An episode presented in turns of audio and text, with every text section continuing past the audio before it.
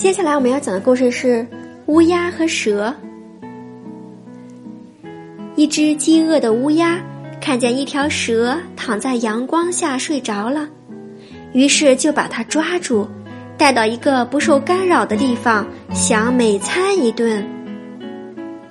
这时，蛇抬头咬了乌鸦一口。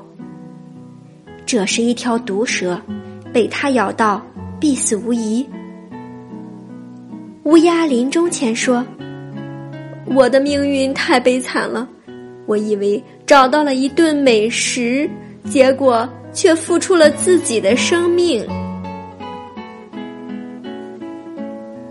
亲爱的小朋友，故事讲完了，现在请你开动脑筋想一想，对于乌鸦来说，哪些东西是美食呢？今天编辑连姨讲的故事《乌鸦和蛇》就到这里啦。咱们下次再见，拜拜。